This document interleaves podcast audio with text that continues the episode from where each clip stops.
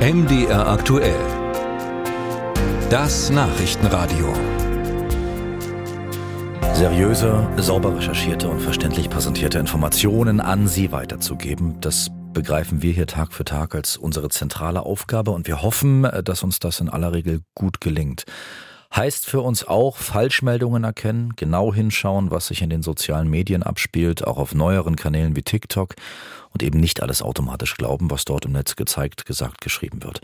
Unter anderem um diese Unterscheidung zwischen Fakten und Fake News geht es bei Medienbildung im weitesten Sinne.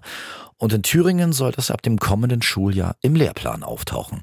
Raja Kraus über ein neues Schulfach. Fünfte Klasse Gymnasium. Die neu zusammengewürfelten Klassen gründen WhatsApp-Klassengruppen. Und dann knallt's da, ja. Da passieren halt unschöne Sachen, bis hin dann halt zu Cybermobbing und so weiter. Erzählt Sandro Brandl. Brandl ist Medienpädagoge und Lehrer für Ethik, Informatik und Medienkunde am staatlichen Hannah-Arendt-Gymnasium in Erfurt.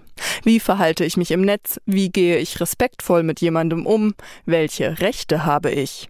Diese Fragen bespricht er mit seinen Schülerinnen und Schülern. An seiner Schule unterrichtet er Medienkunde als eigenes Fach über sogenannte Flexstunden schon länger. Dass es ab dem kommenden Schuljahr in ganz Thüringen das Fach Medienbildung und Informatik geben soll, findet er gut. Ich freue mich darauf, ich begrüße das und ich finde die Vermischung mit Informatik gar nicht problematisch. Was ich problematisch finde, ist natürlich, wenn es zu viel Informatik ist. Am Anfang hat man auch so ganz klassische Baustellen erstmal, wie gesagt, wie verhalte ich mich? Da ist auch viel Ethik und Philosophie mit im Spiel.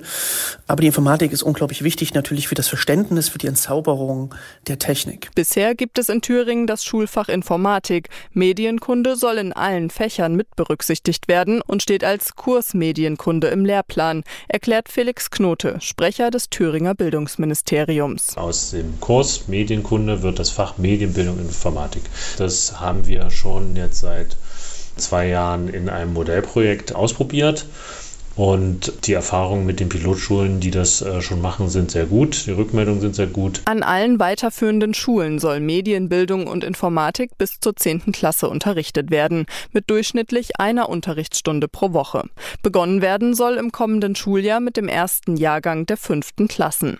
Claudia Koch, Landeselternsprecherin in Thüringen, begrüßt die Einführung des neuen Schulfachs. Es werde Zeit, sagt sie, fordert aber, nicht nur die Lehrkräfte müssen qualifiziert sein darauf, sondern auch die Schulen müssen ausgerüstet sein. Es kann also nicht sein, dass eine Schule keinen Breitbandanschluss hat, gleichzeitig aber Medienkunde unterrichten soll und dann an einer Kreidetafel erzählt wird, äh, wie denn das bitte theoretisch zu gehen hat. Also da müssen sowohl, was die personelle und ausbildungstechnische Seite ist, als auch die sachliche Ausstattung, die müssen passen, sonst wird es nicht gelingen, das Ganze. Nach und nach werden die Lehrkräfte weitergebildet, sagt Felix Knote vom Thüringer Bildungsministerium. Sven Kommer ist Professor für Didaktik und digitale Bildung an der Universität Aachen und Sprecher der Initiative Keine Bildung ohne Medien.